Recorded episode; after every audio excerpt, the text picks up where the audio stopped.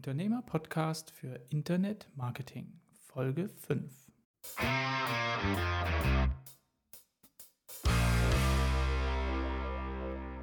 Herzlich willkommen zu einer neuen Folge des Unternehmer-Podcasts, Erfolgsgeschichte für Internet Marketing. Mit mir, Jan von Webgefährte. Auch diesmal unterhalten wir uns wieder über eine Facette des natürlichen Online-Marketings und wie diese speziell für Solo-Selbstständige und kleine Unternehmen funktioniert.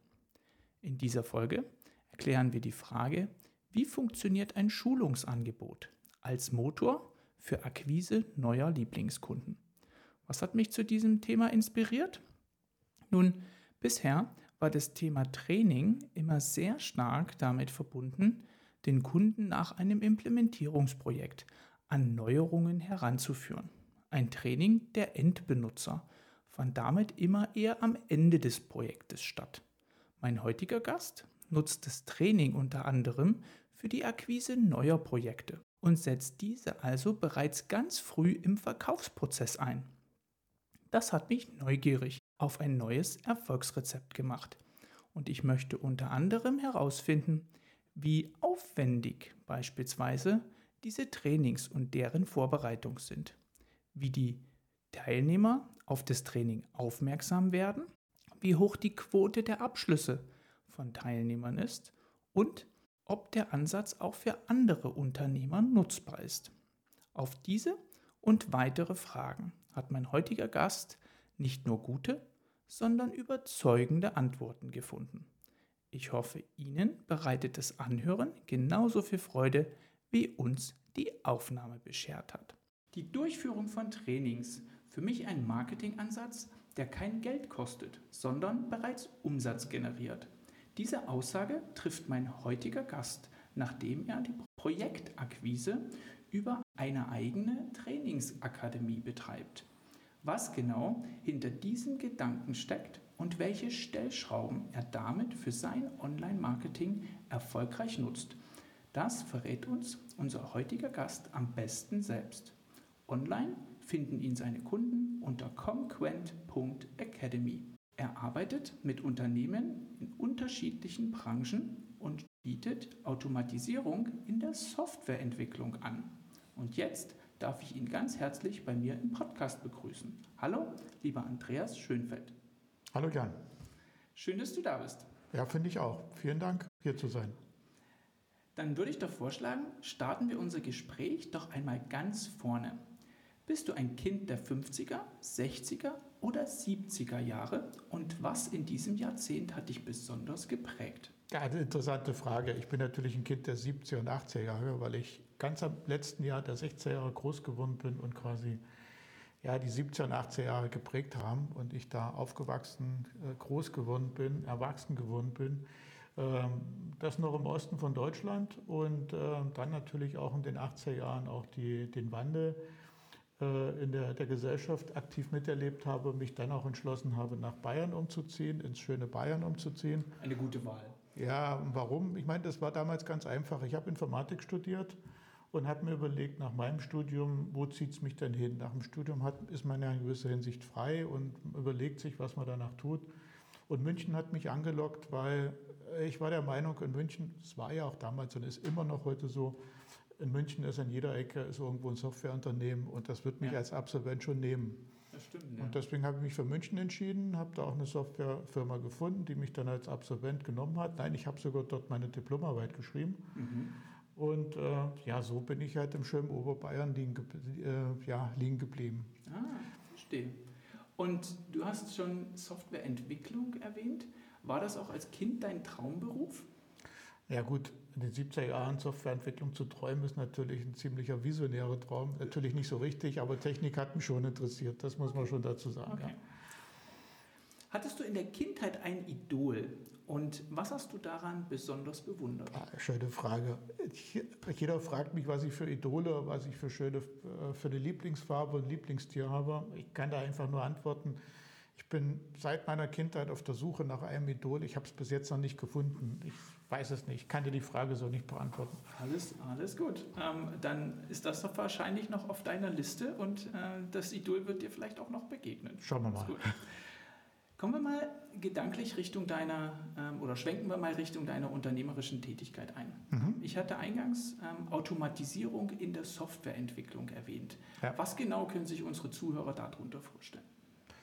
Ja, wir unterstützen Softwareentwicklungsprojekte und ich nenne das immer so schön und abstrakt in der Automatisierung. Im Detail ist das natürlich, wir unterstützen dort in der Qualitätssicherung, wie zum Beispiel in der Testautomatisierung oder für die, die sich mit Softwareentwicklung auskennen, da gibt es so schön die Buzzwords wie Continuous Integration, Continuous Delivery. Mhm.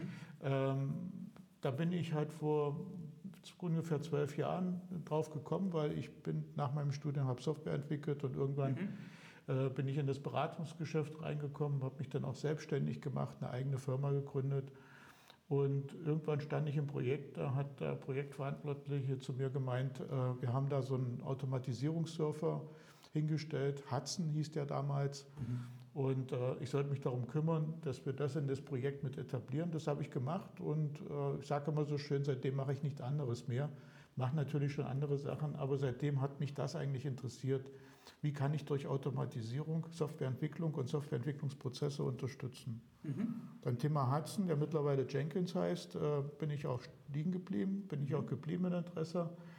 Äh, wir haben in unterschiedlichen Projekten, bin ich dann als der sogenannte Jenkins-Spezialist eingekommen. Also für den, der Jenkins nicht kennt, das ist eigentlich das Automatisierungstool in der Softwareentwicklung. Mhm. Mittlerweile auch schon in die Jahre gekommen, aber sehr verbreitet.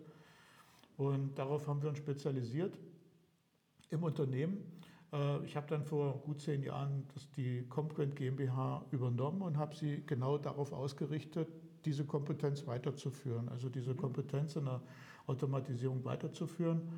Und äh, ja, da sind wir im Unternehmen einfach mal auf die Gedanken gekommen und sagen, das, was wir an Erfahrung gesammelt haben, Dafür können wir auch mal ein Schulungskonzept entwickeln. Mhm. Eine Agenda geschrieben, äh, haben die Agenda veröffentlicht, erst auch über eine Agentur, die Schulungen äh, anbietet.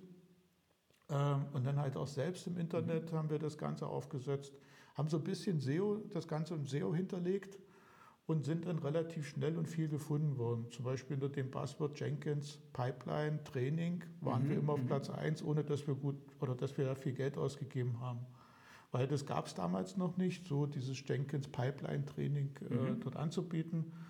Und da haben wir die diversen Anrufe und Anfragen bekommen, diese Trainings durchzuführen. Und äh, neben unserem Projektgeschäft bin ich dann immer durch den ganzen deutschsprachigen Raum gereist und habe so einmal oder alle zwei Monate diese Schulung gegeben. Also letztendlich den Leuten erzählt, was man mit Jenkins und Jenkins Pipeline alles so machen kann. Genau.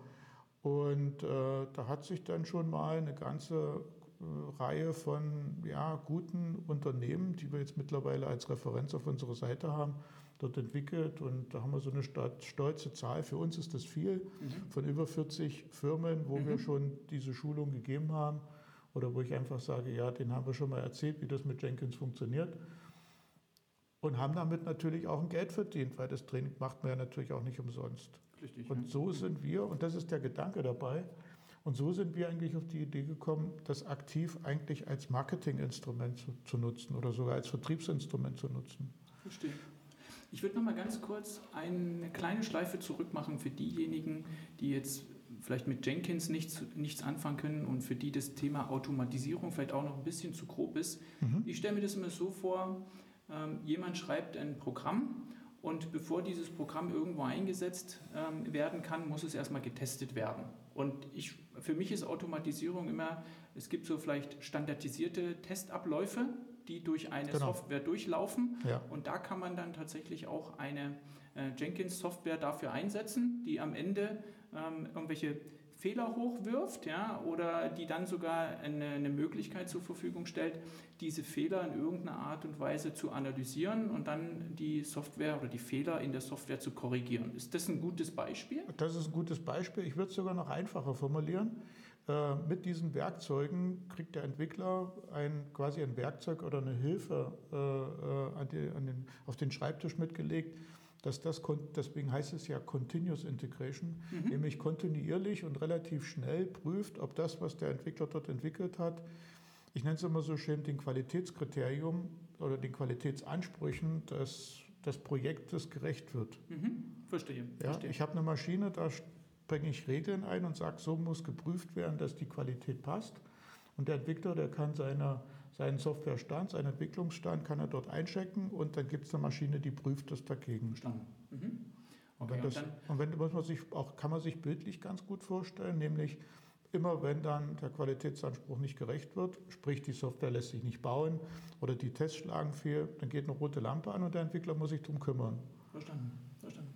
Und genau diese Form der einfachen Erläuterung könnte ich mir ja auch bei einem potenziellen Käufer, ja, aus deiner Sicht dann einem äh, jemanden, der ein Projekt durchführt, genau. ja durchaus auch als äh, Demonstration von ähm, äh, Kompetenz vorstellen. Denn für mich ist immer so die, die, die, die, die Wahrnehmung, wenn jemand einen komplexen Gegenstand oder eine, einen komplexen Ablauf oder eine, eine, eine, eine, ähm, ein, ein, ein, Szenario einfach beschreiben kann. Ja, das sodass jemand ähm, das nachvollziehen kann, der gar nicht in der Materie steht. Mhm. Dann hat er offensichtlich sein, ähm, sein Fachgebiet gut umrissen und ähm, das natürlich als gedanklichen Aufhänger für eine Art Schulung zu nehmen, um Leuten genau das zu zeigen. Also nicht nur ein Informationsbedürfnis zu befriedigen bei den Leuten, sondern auch gleichzeitig mhm. zu zeigen, ich habe das verstanden und das sind die möglichen Pfeilstricke vielleicht in einem Projekt. Genau. Ja. ja.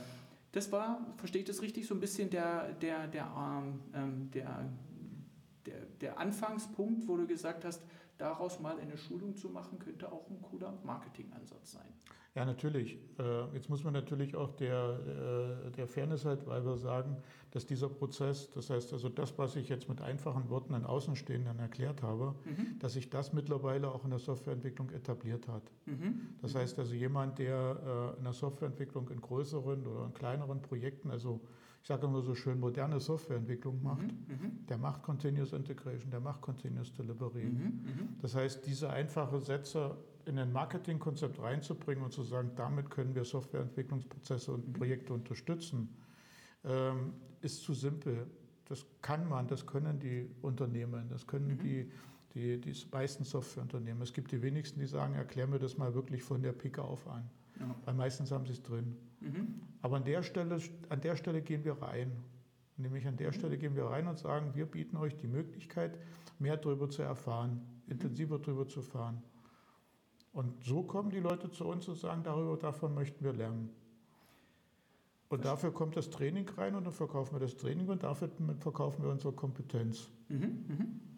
Das heißt, es ist eine klassische ähm, Personalleistung oder eine, eine Beratungsleistung, wo ihr nicht unbedingt daherkommt und sagt, wir verkaufen meine Software, sondern ihr verkauft eure Beratungskompetenz beim Kunden, dann genau. eine gewisse Software vielleicht sogar zu nutzen als Enabler auf genau. Neudeutsch. Ja? ja Aber ja. Äh, grundsätzlich geht es darum, ähm, ähm, Projekte äh, zu unterstützen, wo es darum geht, diese Software für die, ähm, für die zur Erleichterung einfach einzusetzen. Genau.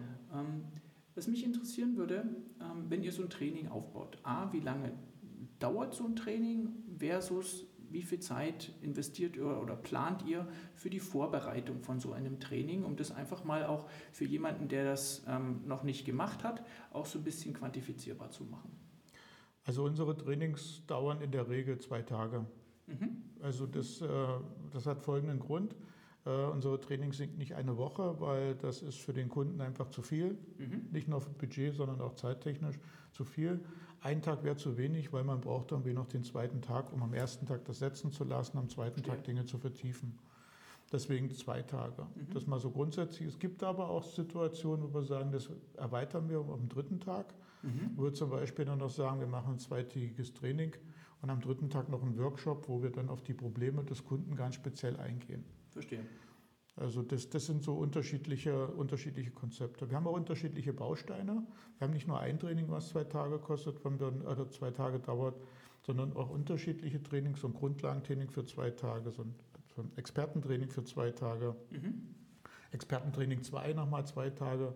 Klar könnte der Kunde das über sechs Tage verteilen, macht aber wieder keinen Sinn, sondern wir verkaufen die Bausteine so, dass am Ende die zwei Tage für das Training bei rauskommt. Mhm. Und dann halt optional nochmal so einen Tag Workshop, wo wir direkt auf die Probleme eingehen. Das ist unser Konzept und das funktioniert. Mhm. Wie viel Vorbereitungszeit plant ihr da? Ähm, also ich könnte mir vorstellen, der erste Teil, ähm, der lässt sich vielleicht sogar so ein Stück weit in einem festen Schema abfahren, auch replizieren bei anderen äh, Kunden oder mit anderen Kunden. Ja. Der Workshop-Teil ist vielleicht sogar ein bisschen individueller, könnte ich mir vorstellen. Aber so, wenn du sagst, für ein Zweitagestraining, was ist so die durchschnittliche Vorbereitungszeit, die ihr einplant? Jetzt könnte ich natürlich groß hauen und sagen, da brauche ich eine ganze Woche dafür, um einfach nach außen zu zeigen, eine gewisse Wertigkeit für das ja, Training klar. zu geben. Ja, äh, aber ganz ehrlich ist natürlich so, ich mache das Ganze jetzt mittlerweile ja, über fünf Jahre. Mhm. Äh, das Konzept hat sich damals so eingefahren und, hat, und funktioniert und funktioniert auch heute noch. Mhm. Was wir natürlich an Vorbereitungen wieder haben, dass wir neue Themen mit reinbringen, weil es wird ja auch aktualisiert. Die Sachen, die wir vor fünf Jahren erzählt haben, sind heute nicht mehr aktuell. Es hat sich auch weiterentwickelt, hat sich konzeptionell weiterentwickelt. Im Jenkins gibt es neue Features, man arbeitet mittlerweile anders damit. Entwicklungsprozesse haben sich angepasst. Das muss man natürlich einarbeiten.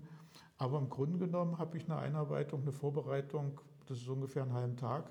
Mhm. Das ist eher eine technische Vorbereitung, weil da kriegt jeder Teilnehmer seine eigene Arbeitsumgebung. Das heißt, mhm. ich drücke auf den Knopf und erzeugt die Arbeitsumgebung oder die Arbeitsumgebungen. Mhm. Ich bereite die, die Folien vor oder die, die, die Theorie entsprechend vor und passe sie auf die neuesten Sachen an. Und das ist eigentlich alles. Das heißt, wenn ne, heute jemand bei uns anklingelt, wir haben heute Donnerstag, könnte ich am Dienstag schon das nächste Training reingeben, ohne eine größere Vorbereitung. Das hätte ich gar nicht gedacht. Also wie gesagt, diese, diese Form der ähm, ja, ein Stück weit Standardisierung, dass man diese, die, die Trainingsmaterialien oder Unterlagen, die man dann ähm, aufbereitet hat, natürlich aufgrund der weiß ich nicht, Marktdynamik nochmal anpassen muss, weil es mal, ähm, weil es wieder neue Features gibt, ist nachvollziehbar. Aber sonst einen halben Tag Vorbereitung, das klingt ja wirklich nach, ähm, nach einem sehr effizienten Ansatz. Wenn die Vorbereitungszeit keine Herausforderung ist, wo ist dann in dem Ansatz vielleicht ein, ein Stolperstein? Wenn jemand sagt, ich würde das gerne auch für meine Art von, von, ähm, von Dienstleistung anbieten, wo ähm, hattest du vielleicht am Anfang indem ihr das, ähm, die Akademie aufgebaut habt, womit hattet ihr so ein bisschen zu tun, dass, dass das ans Laufen kam? Gab es da Dinge, wo du sagst, da müsste man vorsichtig sein oder sollte man ein besonderes Augenmerk drauf haben? Na gut, die initiale Vorbereitung ist natürlich das Entscheidende. Mhm. Das heißt, wenn ich ein neues Thema habe, ein neues Training habe, dann muss ich tatsächlich viel mehr Vorbereitung reinbringen. Da brauche ich auch die entsprechende Zeit, mhm. das reinzubringen. Nur so als mh, mm, Orientierungshilfe so einen Tag Training vorzubereiten mit allem, was dazugehört, das Thema auszuwählen, die, die richtigen Themen dort reinzubringen, Folien mit reinzubringen, praktische Beispiele reinzubringen, Übungsbeispiele und so weiter dafür zu bauen, sollte man schon mindestens ein bis zwei Wochen rechnen. Also 40 bis 80 Stunden sollte man schon für einen Tag Training einberechnen. Kann sich jeder, der damit mal anfängt, das Ganze mal umrechnen. Und das ist tatsächlich so. Das braucht man schon initial. Aber wenn das dann einmal läuft und dass man wirklich auch skaliert hat und weiter bearbeitet hat, dann ist natürlich die Vorbereitungszeit weniger. Verstanden. Und vor allen Dingen auch, wenn man schon, wenn man die ganzen Geschichten, die dabei man erzählt, also das Ganze drumherum, schon sozusagen schon intus hat, so wie es bei mir ist, wenn ich das seit fünf Jahren habe, muss man natürlich ehrlicherweise sagen, bestimmte Geschichten, die erzähle ich jedes Mal Mhm. Die habe ich vor drei Jahren schon erzählt und erzähle ich heute noch den Leuten. Deswegen, da habe ich auch schon eine gewisse Vorbereitung. Mhm. Aber das muss sich natürlich erstmal entwickeln. Und die Entwicklungszeit, die darf man nicht vernachlässigen. Absolut. Du hattest vorhin ähm, auch erwähnt, dass das natürlich eine kluge Art und Weise ist, wie man ähm, finanziertes Marketing betreiben kann. Mhm. Ja? Und ja. was mich interessieren würde, vielleicht auch für unsere Zuhörer, ähm, wenn jemand an so einem Zweitagestraining teilnimmt was sind so die durchschnittlichen Kosten von einem Training, wo man sagt, okay, damit sind dann die Vorbereitungszeit, die du oder dein Team dort reinstecken, entsprechend abgegolten, aber auch das, was ihr ähm, dann an, ich sag mal, Betrieb für eure Akademie-Plattform beispielsweise habt, um, die, ähm, um, die, um das Trainingsangebot dort darzustellen, dass sowas dann auch gedeckt ist durch, durch so eine Trainingseinnahme. Kannst du uns eine grobe Größenordnung geben, wie viel sind Teilnehmer für so ein Training bezahlt? Also so im Durchschnitt ähm, für ein öffentliches Training zahlt so ein Teilnehmer zwischen 1000 und 1200 Euro pro Tag. Mhm. Das ist so ein typischer, äh, typischer Preis für ein typisches IT-Training. Mhm. Kann ich bestätigen, also meine Frau ist in der, ähm, in der Personalentwicklung, ähm, auch bei einem Systemhaus, die den ganzen Tag nur ähm, Trainee-Programme und, und, und Mitarbeitertrainings bucht. Also kann ich, kann ich nachvollziehen, dass das tatsächlich ein, ein marktüblicher, eine marktübliche Größenordnung ist. Und wie groß sind die ähm, Teilnehmerzahlen in einem Training? Jetzt wolltest du mich testen, ob ich zu teuer bin. Das Nein, Test nein, bestanden. nein, nein, nein, nein. bestanden, sehr gut. Alles gut. guter, aber guter, guter, guter Nebenhieb. Nein, grundsätzlich, grundsätzlich hat wahrscheinlich nicht jeder unserer Zuhörer den Kontext ja, aus, der, ähm, aus so einem IT-Training und äh, war vielleicht auch nicht jeder in der Beratung tätig. Von daher ist es vielleicht eine sinnvolle oder hilfreiche Information. Natürlich, alles gut. Aber das wäre vielleicht nochmal sinnvoll, ähm, auch in dem Kontext, ich investiere dort zwei Wochen Vorbereitung, habe dann regelmäßig einen halben Tag vielleicht Vorbereitungszeit, wenn so ein Training wieder neu läuft. Mhm. Für euch ähm, auch so ein bisschen, was ist so eine ideale Größe für so ein Training mit, mit Anzahl der Teilnehmer? Also die ideale Größenordnung sind, und das ist auch das, was ich jedem Kunden empfehle, der bei uns ein Training durchführt, der, der bei uns ein Training einkauft, ist, äh, das fängt bei drei Teilnehmern an und hört irgendwo bei sechs, sieben Teilnehmern hört das Ganze auf. Mhm, mhm. Das hat in erster Linie gar nicht so mal diesen budgetären Charakter, sondern das hat den Charakter, wie läuft das Training. Ich nenne das auch manchmal gern gar nicht Training, sondern Workshop, Mhm. sondern bestimmte Mhm. Themen werden wir zusammen erarbeiten. Manchmal genügt es auch, dass ich Themen mit den Teilnehmern zusammen erarbeite und ich das Ganze nur moderiere. Verstanden. Das funktioniert auch. Und da braucht man eine Größenordnung, wo man sich gegenseitig austauschen kann. Deswegen fängt es bei drei an. Und äh, damit man das einigermaßen unter Kontrolle hat, sollte das so bei sechs, sieben, maximal acht Teilnehmern enden. Was ich daran toll finde, ist, ähm, bei der Größenordnung bleibt auch eine gewisse, ähm, bleibt auch Platz für eine gewisse Intimität. Genau. Also man kann eine persönliche Beziehung aufbauen zu den Teilnehmern.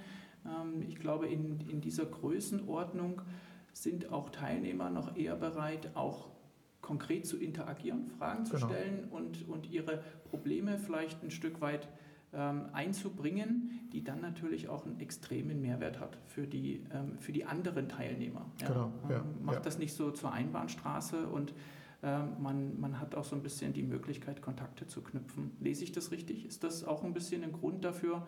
Das ist natürlich nicht nur aus Budgetsicht zu betrachten, mache ich das nur für einen oder für zwei Teilnehmer oder mache ich es nicht auch für 30, Mhm. ja, ähm, dass, man, dass man sowas dort mit, mit gedanklich ein, einkalkuliert? Ja, ich meine, letzten Endes geht es auch darum, diesen Workshop zum Erfolg zu bringen. Und Mhm. Erfolg ist natürlich auch das, dass jeder der Teilnehmer was mitnimmt. Mhm. Das ist einerseits natürlich das Wissen oder die Erfahrung, die oder die Themen, die er mir oder unseren Trainern eigentlich aussaugt. Und das ist natürlich auch Dinge, die wir anstoßen, um da weiter drüber nachzudenken, das einfach mitzunehmen. Und das geht einfach nur in der Größenordnung. Verstehe. Mhm. Du sprichst gerade schon Erfolg an. Ähm, Ist es aus deiner Erfahrung nach einem Zweitagestraining noch nötig, dort auch in irgendeiner Art und Weise einen, einen intensiven Follow-up einzutreten, ja, ähm, wie, man das, wie man das manchmal so kennt nach Veranstaltungen? Mhm. Oder ist es dann schon eher auch ein Pull-Effekt, der da entsteht, wo Leute, die da waren, konkret auch selbstständig zurückkommen und sagen, hier, ich habe mir nochmal die Trainingsunterlagen angeschaut ähm, oder ich habe da noch ein paar Fragen, können wir da vielleicht einen Folgetermin aufsetzen? Inwieweit entsteht da eine Eigendynamik? Ja, genau da setzen wir ja an. Das ist ja genau das, dass wir mit dem Training unsere Kompetenz verkaufen Mhm. und aufzeigen. Aber mit den zwei Tagen wird niemand ein Jenkins-Spezialist oder ein CI-Spezialist oder Okay. ein äh, Berater, Berater oder sowas. In den zwei Tagen kann man nur anstoßen. In den zwei Tagen kann man aber auch nur anstoßen, weil man natürlich das Umfeld innerhalb des Unternehmens nicht kennt. Mhm. Wie ist dann die Software, wie wird dann dort entwickelt? Auf welchem, na gut, Technologien und so weiter, das wissen wir dann vielleicht schon, aber wie ist die Mentalität? Wie sind die Ziele des, des, des Projektes oder des Unternehmens, das Ganze weiterzuführen? Wir stoßen nur an in den zwei Tagen. Wir geben Hinweise, wir geben Best Practices und zeigen auf, wie es gehen könnte. Mhm. Das ist aber noch lange nicht die, das kann es gar nicht sein, das ist lange nicht die Ideallösung, die denn der Kunde am Ende haben möchte. Und da stoßen wir an.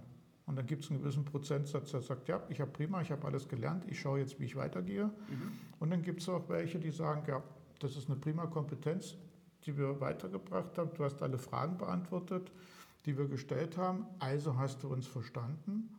Also könntest du ja für uns auch mehr machen, als nur dieses Training durchzuführen. Und da setzen wir an. Mal ein kleines Beispiel. Wir hatten vor der Corona-Zeit hatten wir ein kleines Training gegeben äh, für, eine, für eine mittelständische Bank. Mhm. Ähm, da ist der IT-Projektleiter und äh, sein, sein, sein Stellvertreter hat das äh, Training besucht, um einfach einen Eindruck zu bekommen, wie man Continuous Integration oder Continuous Delivery ins Unternehmen integrieren kann. Die Schulung besucht. Ähm, da kam zwar leider Corona dazwischen und es hat sich ein paar Monate alles verschoben. Wir haben es dann trotzdem remote weitergemacht. Wir haben aber in der Corona-Zeit remote über mehrere Workshops, über mehrere Monate mit dem Kunden zusammen das komplette CI-CD-System, was der Kunde haben wollte, was der Kunde so brauchte, haben wir konzipiert und bei der Umsetzung mit unterstützt. Also damit letztendlich einen Folgeauftrag gehabt. Okay. Also ich denke, für die Abkürzung, die du jetzt verwendet hast, die ist bestimmt für den, für den Kontext nicht wichtig, aber es ja. ist halt für, eine, ähm, ähm, für ein System, was der Kunde dort in seiner, ähm, im operativen ähm, ähm, Ablauf irgendwie einsetzt genau. Ähm, und dafür dann die, dieses, dieses Projekt auch benötigt wird. Mhm. Ja, tolle, tolle Sache. Ich würde sehr gerne nochmal ähm, so ein bisschen auf die Nutzerreise dieser Teilnehmer eingehen wollen. Mhm. Das heißt, ihr habt äh, wenn ich das richtig verstanden habe aus unserem Vorgespräch. Ihr habt eine, eine eigene Punkt Akademie-Webseite ähm, ins Leben gerufen, wo dann diese Form der, ähm, des Trainings dargestellt wird, mhm. wo man jetzt nicht unbedingt sagt, ja, ich, ich buche dieses Training, sondern das ist eine klassische informative Seite, wo jemand über einen Suchbegriff, beispielsweise in einer ähm, äh, genau. Suchmaschine, dort auf diese Seite aufmerksam wird und ähm, damit quasi der erste, man sagt auf Neudeutsch, Touchpoint entsteht mit dem Kunden, der dann auf die, ähm, oder potenziellen Teilnehmer, mhm. der dann auf die, auf die Seite kommt. Wie geht es danach für den, ähm, für den Besucher der Webseite weiter? Also es gibt zum Beispiel ein Kontaktformular, wo er dann seine mhm. Daten einträgt und dann mhm. eine Anfrage stellt, wann denn zum Beispiel das nächste Training ist, wenn wir das nicht äh, veröffentlicht, den Termin nicht veröffentlicht haben oder wann es die Möglichkeit gibt. Und das ist hauptsächlich so, muss man ganz ehrlich zugeben, dass der Kunde sagt, ja, ich habe in meinem Projekt, äh, fehlt mir die Kompetenz, mhm. ich möchte sie durch Training, möchte ich sie erstmal ausbauen, komm zu mir mhm. und führe das Training bei mir im Haus durch, also im Unternehmen durch. Verstehe. Mhm. Und, äh, und dann treten wir in Kontakt, dann vereinbaren wir einen Termin, dann kriegt der Kunde ein Angebot mhm. wo der Preis drin steht, wo der Inhalt drin steht und vielleicht sogar auch schon der Termin. Okay. Und dann kann dann der Ansprechpartner zu seinem Chef gehen und sich die Unterschrift holen, damit das Training gebucht wird und mhm. die Unterschrift kommt zu uns und dann kommen wir zusammen und führen das Training dann meistens im Haus des, äh, des, äh, des Kunden führen wir das durch, als sogenanntes ah, ja. Firmentraining. Ah, ja. Wunderbar. Denn ähm, wie wir vorhin gesagt haben, ähm, Intimität entsteht natürlich speziell bei persönlichen Treffen. Ja? Genau. Und wenn man da dann die Möglichkeit hat, die Räumlichkeiten des Kunden ähm, äh, zu nutzen, wo dann natürlich auch noch einiges an, ähm, ja, wie soll ich sagen, Berührungsängsten wegfällt, weil man einfach im häuslichen Umfeld ist, genau. Ähm, was sicherlich auch noch einen, einen, einen positiven Aspekt hat und ähm, dann diese, diese zwei Tage miteinander verbringt, vielleicht abends auch noch ein, ein Happen essen geht miteinander, mhm. um, ähm, um dann auch ähm, den ersten Tag nochmal so ein bisschen gedanklich setzen zu lassen. So entstehen halt einfach Beziehungen, ja? Genau, ähm, die, so ist es, ja. die, daraus, die daraus sich entwickeln. Wunderbar. Hm. Damit ähm, ähm, aber nicht damit aber nicht genug. Ihr bietet, wenn es möglich ist, dieses Training auch virtuell an. Also wenn der Kunde jetzt keine, ähm, keine ähm, Räumlichkeiten zur Verfügung stellen kann oder es pandemietechnisch nicht anders geht, würde die Nutzerreise tatsächlich auch in einem virtuellen Klassenraum weitergehen. Ist das richtig? Ja, Corona hat es uns eigentlich äh, gezeigt, äh, dass das notwendig ist und da haben wir relativ schnell darauf reagiert mhm. und haben konzeptionell das so aufgestellt, dass wir alles remote machen können. Äh, und äh, die Trainings halt tatsächlich remote durchführen. Das heißt also, wenn der Kunde MS Teams, äh, Zoom oder, oder andere Kommunikationsmittel hat, da gehen wir rauf mhm. und können dann mit den Kunden in Kontakt treten und können dann die Trainings auch remote durchführen. Wir müssen, haben konzeptionell ein paar Sachen geändert, mhm. aber ähm, das, das grundsätzliche Thema äh, mussten wir gar nicht ändern, nämlich alles, was wir an, was wir dem Kunden zeigen, was der Kunde auch selber ausprobieren kann, weil der selber auch eine eigene Instanz bekommt, um dort Sachen aus, selber auszuprobieren. Kann theoretisch das so kaputt machen, die wenigsten machen es glücklicherweise. ähm, äh, also ein Git-Repository in Jenkins-Instanz zu haben und so weiter, um damit da wirklich auch zu sehen, wie das Ganze funktioniert. Das kriegt der Kunde von uns zur Verfügung gestellt und das kriegt der Kunde von uns online zur Verfügung gestellt. Mhm. Das heißt, wir haben da so Cloud-Instanzen, wo wir auf Knopfdruck das hochziehen und dann können wir damit arbeiten. Und das ist letztendlich egal, ob das Ganze remote passiert oder im Haus des Kunden. Was hier mhm. braucht den Internetanschluss und gut ist. Also Wunder, wunderbare Erfolgsgeschichte, wie ich finde. Mhm. Der, ähm, der Ansatz, über, über ein Trainingsangebot zu kommen, war das vorhin ähm, über einen Zeitraum von ja, etwa fünf Jahren ähm, äh, gesprochen, die ihr das System oder diesen Ansatz jetzt betreibt. Mhm. Ähm, da sind ähm, ja, 40, etwa 40 Kunden oder Beziehungen, Kundenbeziehungen entsprechend rausgekommen. Mhm. Ähm, dass, ähm, dass unsere Zuhörer sich noch ein bisschen was darunter vorstellen können. Was, für, was definiert für dich den Erfolg eines Trainings? Also wenn du da, ähm, nehmen wir mal an, durchschnittlich, da waren fünf Teilnehmer dabei und ähm, ihr habt von eurer Seite dieses zwei- oder drei Tagestraining auch zur inhaltlichen Zufriedenheit des Kunden rübergebracht. Wann ist für dich dann diese Marketingmaßnahme erfolgreich? Na gut, die, ganz ehrlich, die Marketingmaßnahme ist natürlich dann schon erfolgreich, wenn der Kunde grundsätzlich zufrieden ist. Mhm. Das heißt, dass er mir ein positives Feedback gibt und sagt, ja, äh, es waren tolle zwei Tage, das, wir haben was gelernt, es war vielleicht sogar vielleicht auch ein bisschen lustig dabei, aber wichtig ist, wir haben was gelernt, wir haben was mitgenommen, mhm. wir können damit arbeiten. Das ist schon mal der erste Teilerfolg. Mhm. Nebenbei kann ich es dann natürlich noch abbrechen. Das heißt, ich habe schon Umsatz generiert, aber ja. dann geht es nicht, sondern ich habe den ja. ersten Teilerfolg. Genau. Weil diesen Teilerfolg kann ich nämlich nutzen. Den kann ich Nummer eins nutzen als Referenz, zu sagen, hier mhm. schaut mal, lieber Kunde B, schaut mal, Kunde A hat bei uns schon teilgenommen, dem hat es gefallen, warum sollte es euch nicht auch gefallen? Oder der zweite Ansatz, dass der Kunde nach vier, sechs Wochen oder gar Monaten nochmal anruft und sagt, ja, wir haben so eine Schulung gemacht. Wir möchten noch eine zweite Schulung, ist uns auch passiert oft genug. Mhm, mhm. also er sagt, die möchten jetzt Grundlagentraining, möchten jetzt auch noch das erweiterte Training haben. Oder sogar sagt, ja Mensch, wir, haben, wir möchten konzeptionell uns ändern, könnt ihr uns bei dieser Umstellung nicht auch unterstützen? Mhm. Könnt ihr in die Projekte mit reinkommen, könnt ihr dort unterstützen und konzeptionell bestimmte Dinge anpassen? Oder gar sogar in Projekte mit einsteigen und das ganze Thema CI, CD, also die Automatisierung in der Softwareentwicklung mit verantworten. Ja, aber das Schöne ist halt bei der Geschichte, ist es keine Marketingmaßnahme, wo ich jetzt Geld investiert habe, beim Kunden einen Vortrag geleistet habe und der Kunde sich freut, dass der Vortrag gut war, mhm. sondern ich habe mit dem Training schon dem Kunden was gegeben, ich habe eine ganz andere Beziehung aufgebaut mhm. und nebenbei auch ein Stück Umsatz generiert. Wunderbar. Also ich finde es auch persönlich einen ganz, ähm, einen ganz tollen Ansatz. Bei mir rattern schon die Räder, wie so ein ähnlicher Ansatz auch bei anderen äh, Beratern, egal ob sie ähm, dort im B2B oder im B2C unterwegs sind, mhm. wie dort so ein, so ein Ansatz funktionieren kann. Wenn jemand sowas adaptieren möchte, welche Empfehlung würdest du ihm oder ihr da vielleicht noch mit auf den Weg geben?